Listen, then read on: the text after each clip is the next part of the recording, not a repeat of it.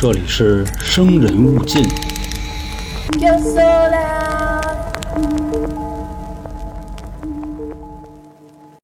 前一阵子啊，最热播的两部电视剧，一个是《狂飙》，另一个就是《三体》。相信大家已经都看完了啊。但是各位在看《三体》的时候啊，有没有注意一个细节？就是广告播完了，进入正片，主题曲一响啊，第一个画面的左下角写着本片的总出品人林奇，但是呢，林奇的名字是被打了黑框的。打黑框什么意思呢？就是这个人已经死了。当然啊，很多小伙伴都没注意到这一幕，估计就是直接跳过那个片头片尾了，因为广告实在太多了。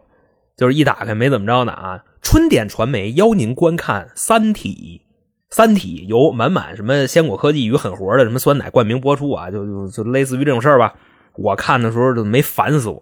但是啊，咱就单说这部剧啊，这么牛逼，这么火，它的总出品人死了，确实也是挺遗憾的。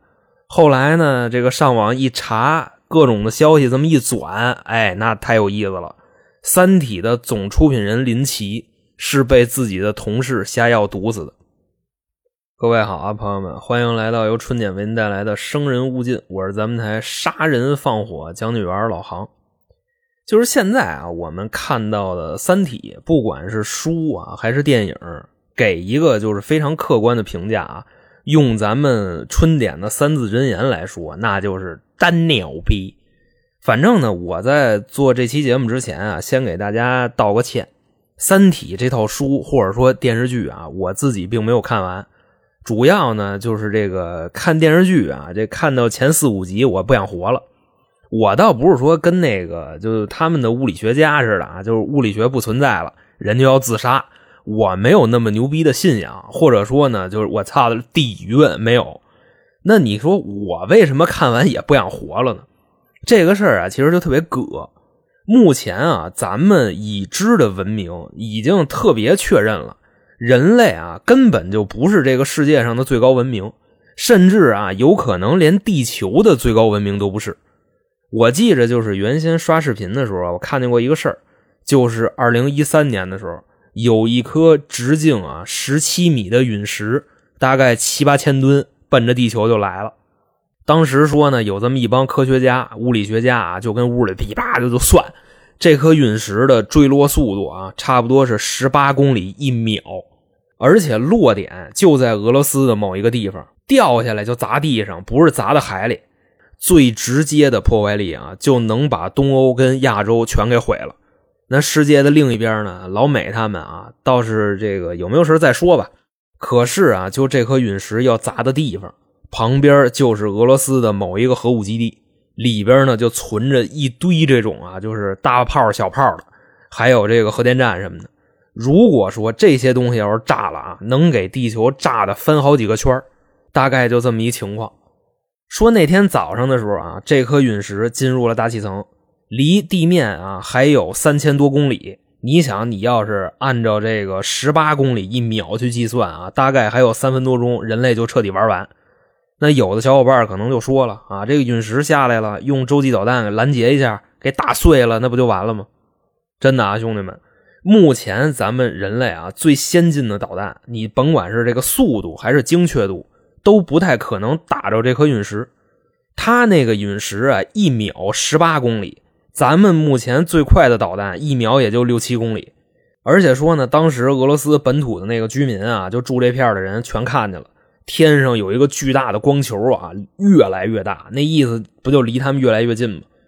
就在这颗陨石啊马上要撞上地面的时候，大概还有个二三十公里啊，直接被一个不明飞行物给击碎了，而且呢，这个不明飞行物啊还不是导弹，如果是导弹的话啊，在天上那不就爆炸了吗？就这个不明飞行物啊，这玩意儿是从后边以一个更快的速度追上这颗陨石了，直接把它击穿了。那陨石当时在天上四分五裂了，碎成渣了。不明飞行物直接飞走了，人回家了。各位就可以去搜搜这个视频啊，关键字就二零一三年陨石，就直接能找着。那反正说这个陨石被击碎了，乱七八糟这点渣掉地上了，带来的损失呢，就是几千个建筑物受损。几万个老百姓受伤，就跟街上待着呢，让板砖给拍了。这件事最后就这么结束了。所以呢，由此可见，绝对是有更高的文明。你甭管说什么外星不外星的啊，这些文明在保护我们。整体就是这么个事儿。那话再说回来啊，就为什么看完了《三体》，外加上知道了这些事儿，就不想活了呢？就是咱们人类啊，就确实不是这个世界上的最高文明。兴许呢，就造物主这帮大哥哪天呢不高兴了啊，喝了，直接给你们家人类文明给毁了。你说怎么弄？就说你毁之前啊，你告诉我们一声也行。要不你说现在这还你妈攒钱呢，还上班呢，就天天啊就这么累。咔家伙，你就让我没了啊！好歹咱说咱躺个一年半年的再没也成啊！啊，就是不是这意思？当然啊，这说的有点远了。今天啊，咱们要讨论的这个故事啊，就肯定没有文明的事啊，咱们还是说这个杀人放火的事那故事的这个开头啊，首先提一嘴谁呢？就是《三体》的作者刘慈欣，说在这个二零零八年的时候啊，《三体》的第一部出版了。那时候的刘慈欣呢，还不是中国科幻第一人。当时啊，他是山西某一个发电厂的工人。有人说呢，他是电工啊，也有人说他是这个网管，管计算机运维的。不过那些不重要。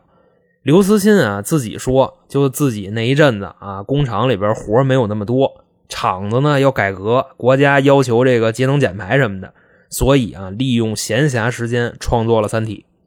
后来呢，倒是也有人啊，就是特别梗，揪着刘慈欣这段话就谴责他，说你们啊，在这个发电站就不干正经事儿，拿着国家工资，你上班写小说。反正呢，我也是佩服啊，就说这话的人啊，他脑回路怎么就那么清晰啊？这就挑不出毛病，多讲理！你说这玩意儿，那刘慈欣自己怎么说呢？说那厂子里边就那么多活没活干的时候，你让我干嘛去？我跟其他人似的，我玩牌去，我赌去。我还是跟他们串闲话去，那没得干就写呗。要不说咱们今天怎么观摩这旷世之作呢？后来呢，这个时间啊，到了零八年的五月份，《三体一：地球往事》跟《三体二：啊黑暗森林》都相继出版了。出版了是出版了啊，但在市场上一点响都听不见。除了有一些这个科幻迷啊，还有一些这个影视啊、编剧什么的，看完之后啊，给刘慈欣点了个大赞。心说啊，这个真牛逼！之外，就你像咱们这种俗人啊，压根就不知道《三体》这个东西的存在。其实呢，你说这个事儿它也很正常，因为那时候是零九年嘛，那个就还互联网时代呢啊，都是 PC，液晶显示器才普及了几年，都还没到移动互联网呢。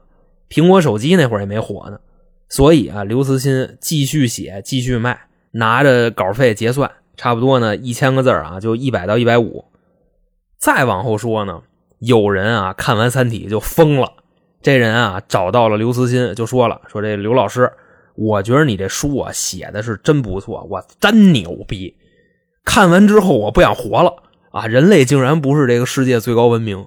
说这么着啊，我出资十万块把你这本书的版权我买过来，你看怎么样？”当时的刘慈欣啊一分析啊，《三体一：地球往事》啊就都加一块这本书。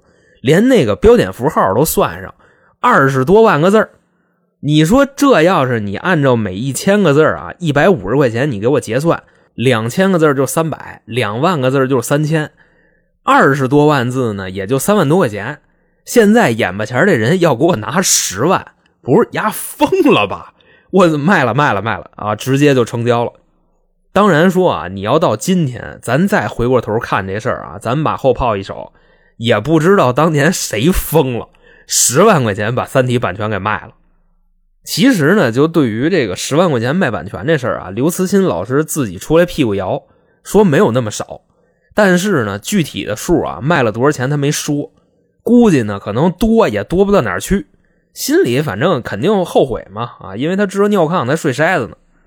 那么说啊，买走他版权的人是谁呢？这个人啊叫宋春雨，是一个制片人。百度百科对他的介绍呢，就是在二零一零年取得了《三体》的拍摄权。不过啊，我觉着就这百度百科后边得加一条，改成什么呢？改成知名投资人，收益超过一万两千倍。因为说啊，《三体》到后来把这个版权卖出去，卖给了今天咱们故事的主人公啊，就是这个被毒死的林奇，卖了多少钱呢？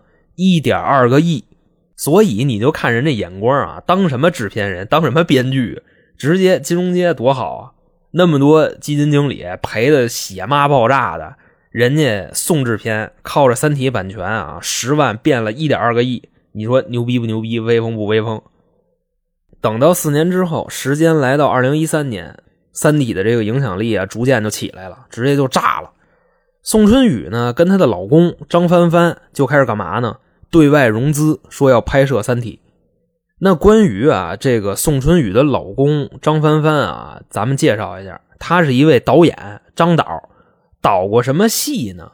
我特地的去豆瓣我搜了一下，二零零二年上映的《天使不寂寞》啊，这个徐峥跟陶虹演的，七点七分；二零零六年上映的《不能失去你》，海清演的，八点六分。你单看这俩还挺威风，是吧？但是呢，你再往后看啊，那个四点二的、五点二的、五点七的，这就出来了。反正说呢，这个张导夫妇啊，当时就对外放话了啊，说我们要导《三体》。反正所有的书迷呢，一看这消息啊，都建议啊，说真的，张导，要不就算了吧啊，咱真别糟践东西。你真的不如就把这版权你卖给那几个大导就算了啊。你比方说什么小刚、谋子啊，这个凯哥，还有这个宁导。就这块啊，我为什么不说这几个大导的名字呢？不是说我不尊重人家，你说万一哪天这几位再一出事啊，跟那个前几天那位似的啊，就跑了，或者说胡说八道了，咱这节目就没了啊，所以就只能这么说。那当时呢，这个张导面对着外界的这个质疑啊，也是一意孤行，来自三体书迷的这个嘲讽啊，人并不往心里去。但是后来呢，这个投资人又当头给了一棒子啊！因为什么呢？他融不着钱。那这又怎么回事呢？当时啊，张导就说了：首先呢，这部戏必须由我出任导演，我媳妇宋春雨出任编剧。其次呢，这个 A 轮的融资啊，就是第一把不能低于两个亿。后边的咱们再说。投资人呢就问了，说啊，这个 A 轮您要两个亿？那后边那再说对吧？那再说是多少钱呢？张导呢一分析啊，那个再说怎么也得十个亿啊，就一生一世花不完。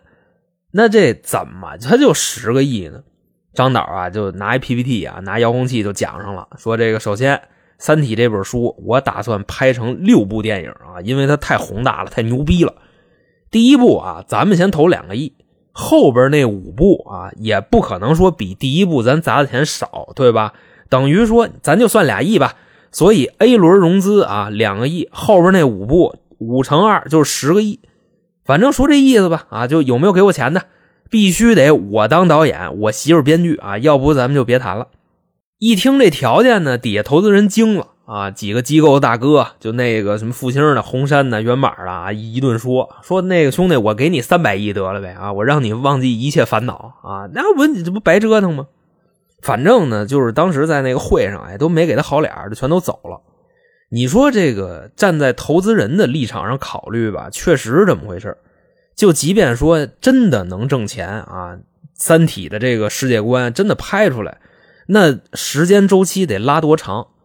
你像咱说那会儿，二零一三年对吧？百团大战、外卖大战、打车软件大战，你就感觉啊，这个世界上谁都在创业，谁都在投资，明白吧？就是说，你没有一互联网加 O2O 的想法，你去星巴克，你都不好意思坐下点咖啡，就那么一情况。外加上呢，投资人一分析，你玩电影对吧？你投资又这又那的，我们投那些互联网公司，从融资到跑路都没你这时间长。你自己琢磨这事儿外加上你还有那么无理的要求，你还要自己当导演，那投不了啊，就散了散了。等于说呢，给张导就撅了。后来到了二零一四年的时候啊，本案的主人公啊林奇就登场了。这块呢，咱们简单介绍一下啊，这位林奇他可非常厉害啊，是一位拥有百亿财富的八零后，游族网络股份有限公司的创始人。一位白手起家的百亿富豪，不过呢，咱也有消息说啊，这个林奇是一个富二代。就算是说他家里人啊，在他创业的时候没给他拿过钱，那你这个从小接受的教育啊，就是家里这种精英的氛围，就这么熏陶，也能给他熏出来。等于说呢，就是自打出生阶级就跟这就不一样，明白吧？那当时呢，就是他决定给张帆帆导演夫妇投资，掏钱拍《三体》。为什么说这钱是他掏呢？别人为什么不掏呢？当时啊，林奇的公司游族网络啊是做游戏的，跟影视就不挨边但是呢，大家不要以为说这个人傻，别人不敢投，可能是因为啊就把这个目光放在电影上面了。但林奇呢，他是做游戏的，到时候你想这电影一上，IP 一出来，自己再开发一个就是什么《三体》的端游或者手游啊，再不济做点周边的买卖，这钱也是打着滚的往里挣。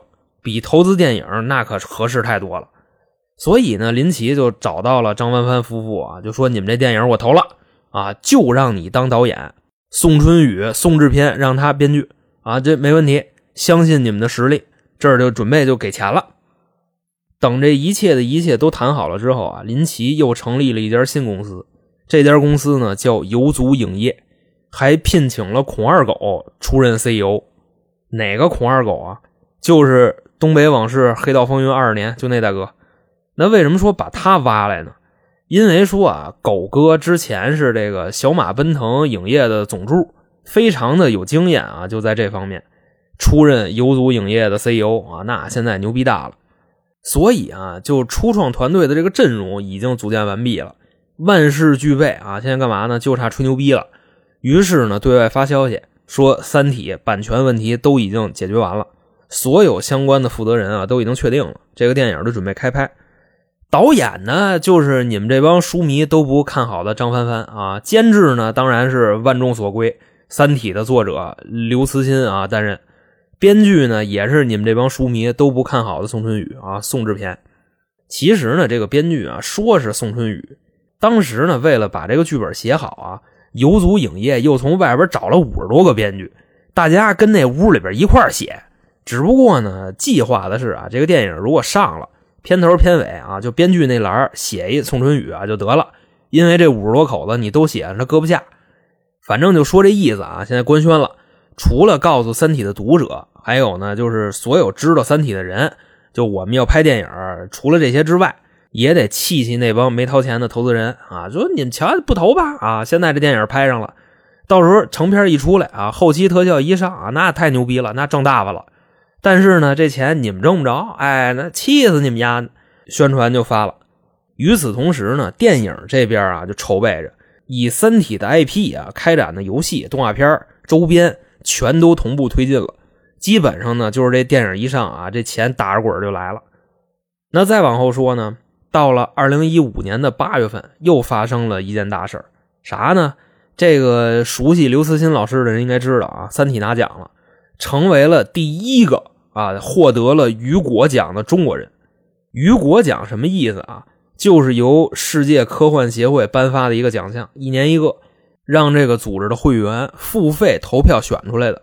那这个奖项含金量封顶了，所以一时间刘慈欣牛逼大了啊！那这个消息一出来，所有三体迷也都炸了，说去年不是张罗拍电影呢吗？啊，那什么时候上啊？等不及了，家人们。游族影业的高管们针对这个信息是怎么回复的呢？就说这甭管了啊，别着急，现在拍着呢。那现在啊，真实的情况是什么样的呢？其实啊，就是这个《三体》的电影一阶啊已经拍完了。那为什么不正面回答粉丝的问题呢？啊，说拍着呢，对吧？那肯定就出事了呗。出啥事了呢？官宣啊，剪辑还有特效有问题。当时就是说啊，为了让这部剧作达到一个空前的效果，让这个视觉啊更震撼，特地聘请了这个世界上啊最牛逼的特效团队之一。这个团队呢叫 VHQ，有什么代表作呀？一说各位就知道啊，《阿凡达》。那就跟人说呗，对吧？现在这个片拍完了，聘请你们，你们剪去吧。那等这个特效团队一拿着东西啊，直接傻眼了，说这他妈拍的什么玩意儿啊？就拍的跟个 PPT 似的，你这让我们怎么做特效啊？啊，说那得了，大哥，这钱我们不挣了啊，您另请高明吧。那游族这边呢啊，说别别别别别啊，咱们商量啊，这个你们牛逼才请你们呢，对吧？你们想想办法。那人特效团队就说了啊，说这玩意儿真的到时候要发出去啊，我们得招来多少骂呀？以后还怎么在这圈里混呀？真的真的接不了，接不了，直接就给撅了。当然啊，这只是其中一种说法，还有另外一种说法，就是这个游族股份的股东们宣称啊，说现在呢这部剧拍的可好了，但是呢一直没上映，就是因为特效团队不行，他们满足不了我们的需求。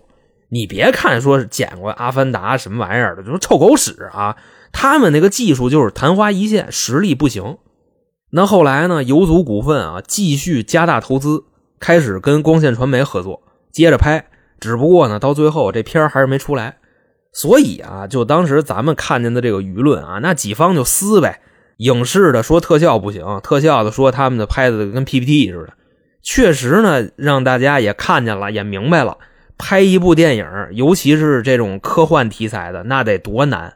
所以《三体》电影版目前搁车了，而且无限期搁车。那当时呢，他们就商量呗，这事儿怎么办呀？啊，那 那么多钱花了。最后的结论，导演是这部戏最大的问题，所以就建议换一个导演吧。啊，没准这个 IP 还有救。那游族的创始人林奇啊，就是目前最大的冤种啊，掏钱最多的那个。一分析说，那就找这个张帆帆找张导谈谈吧。第一轮投了两个亿，后来跟光线又砸了几个亿，这加一块多少钱了？如果说张导要再不撤啊，前面那大几个亿那就扔了，自己也成投资界的笑话。这时候啊，故事里边的第二个主人公登场了，就是后来毒死游族股份老大的人，他叫许瑶。那简单介绍一下啊，许瑶啊，之前的履历是在美国当律师，回国之后呢，又在复兴啊当过法务高管，对于谈判跟风控这一块啊，就是非常的有经验。于是呢，林奇找到许瑶，招进了自己的公司，承诺什么呢？给你两千万年薪，还有这个股票。就让他去跟张导啊去谈判，那意思呢，赶紧劝退，把版权拿回来，各方的利益都最大化，行不行吧？最后说呢，许瑶啊受命跟这个张导谈了差不多有半年多一年，张导呢终于同意啊出售自己的《三体》版权，开价一点二个亿。那自己的媳妇呢，宋春雨零九年花十万块钱买的，现在卖一点二个亿。七八年时间翻了一万两千倍啊！你说这不就投资界的急先锋吗？干什么制片？后来呢，说这个许瑶啊，把这一系列的事物都给处理好了，屁股也擦干净了。游族集团呢，又再成立了一个三体宇宙公司，准备继续啊这个筹备拍摄三体。就现在啊，咱们在这个小破站上啊看到的那个三体动画版，还是在腾讯视频上看的电视剧版。出品方三体宇宙就是这家公司，所以呢，就是处理好了这些事务啊。许瑶现在准备大展拳脚了吧？那大家呢，作为三体的粉丝，自然呢也期待着这个成片早点拍出来。可是啊，到了二零二零年的一月份，来消息了，说许瑶啊退出游族网络的董事。但是呢，你那时候你要去天眼查什么的，你一看，当时呢，许瑶还是三体宇宙的 CEO。那你说这是什么意思呢？啊，就资本运作吗？三体宇宙最大的股东也是游族股份啊，那你说这不都是一回事吗？许瑶怎么还退出董事了呢？反正大家都不明白。但是呢，随着后来的这个消息啊慢慢出来了，就拨云见日了。说呢，在二零二零年的九月份啊，奈飞或者叫网飞拿下了三体的英文版权。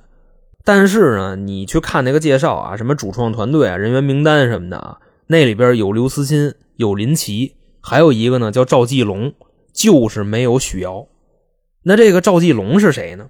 当时啊，他是三体宇宙的副总裁，就包括啊，到现在你去百度百科去查三体宇宙啊，这个三体动画片电视剧出品人里边也有赵继龙的名字。所以说，各位明白了吗？游族集团对外宣称啊，这个许瑶因为个人原因离职。外界呢也有一部分传的，说这个许瑶啊，这个法律专业，影视这块他玩不转。但是呢，你甭管灵不灵，赚不赚，之前承诺的股份两千万年薪啊，这是多大一笔钱呢？所以呢，现在啊，各位如果但凡上过班啊，你就能明白，这说白了就是让人给踢了。那后来呢，许瑶一分析啊，就我为这事儿忙前忙后的啊，现在版权拿着了，电视剧拍完了，不要我了，钱也不给我了啊，你妈的！那那你甭管了啊，那就死吧！杀人的动机这就来了。后来呢，许瑶就琢磨呀，啊，怎么才能杀人于无形呢？思来想去，想到一个办法啊，干嘛呢？就是下慢药。你像这种招咱们应该都在新闻上看过是吧？我之前啊见着一事儿，就是说一对夫妻，这丈夫恨他媳妇儿，给他媳妇儿下慢药。这丈夫呢，还是医院的一个药剂师，给他媳妇儿配那个药啊，叫地塞米松。那药是干嘛的呢？就是一种激素吧，算是隔三差五的就给他媳妇儿配。最后呢，他媳妇儿从一百二十斤长到二百多斤，一大胖子啊，还糖尿病了。反正就说这意思啊，这就叫下慢药。于是呢，这个许瑶啊，自己就开始研究，并且呢，在日本还成立了化学公司，开始往国内运毒。就是他肯定不是说啊，这个想害人啊，他上淘宝上买药去啊，那不可能。那订单记录一查，那不就查出来了吗？人家这种啊，这个高智商犯罪，他从日本进货，还成立化学公司。那等后来呢，这些个药都配好了，就给林奇送过去了。大家可能会问了，他们不是马逼翻车了吗？对吧？但当时呢，许瑶毕竟还是三体宇宙的 CEO。虽然呢，就是林奇给他画那大饼给撕了，从这个饼铛上把这人踢了啊，但是呢，面上关系还有，假模假式的那聊呗。许瑶呢也是找着一机会啊，就在这个林奇平时吃的这个东西里边啊，或者说茶叶里边，把这好药都给他配上了。那这边呢忙完了配药的事啊，还有高的呢。现在许瑶啊，他不是法律专业嘛，自然就懂怎么周旋。为了避免啊之后东窗事发给自己判死刑，他开始干嘛呢？就是配好了药，就开始出去找各种各样的医院啊，给自己做那个精神鉴定，做好多那种精神病的测试。因为呢，他就是干这事之前特意研究过，怎么把自己打造成一个精神病啊，让大夫给他发绿本或者呢是让残联给他发。你到时候就算是我毒人的这事查出来，东窗事发了，哎，是我下的药，对吧？我精神病，你有辙吗？你毙了我，咱别跟疯子一般见识成吗？啊，你说他学法律的啊，这风控规避那太牛逼了。时间说啊，又过了仨月，到了二零二零年的十二月份，林奇中毒了。开始呢，就是觉着这个头晕啊，这个脑袋、舌头根子发麻。去医院一检查，人家大夫就问他说：“大哥，您平时吃什么呀？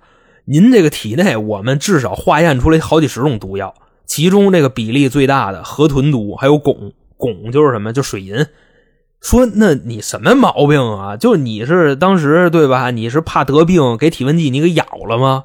人家医院就报警了，说呢没过几个小时林奇死了，医院呢告知了死因啊中毒脑死亡。那警察就到了对吧？到医院了，而且去他们公司了询问情况。公司里的人呢，你说大家都在一个办公室里边对吧？他能不知道有什么事儿吗？对吧？林奇、许瑶还有赵继龙那点事儿啊，他们的员工告诉警察了呗。当时，三体宇宙的副总裁赵基龙一听这消息啊，说林奇死了，他慌了，直接呢上医院做了一个检查。检查结果呢，果不其然，自己体内的汞含量也超标十倍。那他肯定就知道自己得罪谁了，大概率就是在那儿给许瑶点了。当然啊，我刚才说那些，就是从林奇死了啊那块开始往后都不是官方消息，而且呢还说。赵继龙他媳妇儿体内的汞含量也超标。那时候呢，二零二零年年底，他媳妇儿呢刚生完孩子，哺乳期，给孩子喂的奶都是水银味儿的。那你说这别喂了呗？反正简短结束啊，最后许瑶被抓了。这个人到案之后啊，一句话都不说，坚持零口供，跟警察那你们查去吧，反正我是精神病啊，我早就已经做完鉴定了。不过说到了今天，许瑶也没判呢。一直在这个看守所里边关着呢。那刚才咱不是说许瑶面对审讯一言不发吗？而他在看守所里边啊，变成复读机了。怎么个复读法呢？就是经常问管教：“三体现在播的怎么样？”那么好啊，各位，这个就是《三体》影视作品上线之后，总出品人被毒死的事儿。在这儿呢，就给您各位啊讲述完毕。那在节目的最后呢，跟各位说一下啊，如果您还想收听本台的其他专辑节目啊，这个平台没有的十八加那种，请关注 L 啊春点，同时里边呢也有进群的方式。那成，今天就这么着，我是咱们台杀人放火将军老航，我们下期再见，拜拜。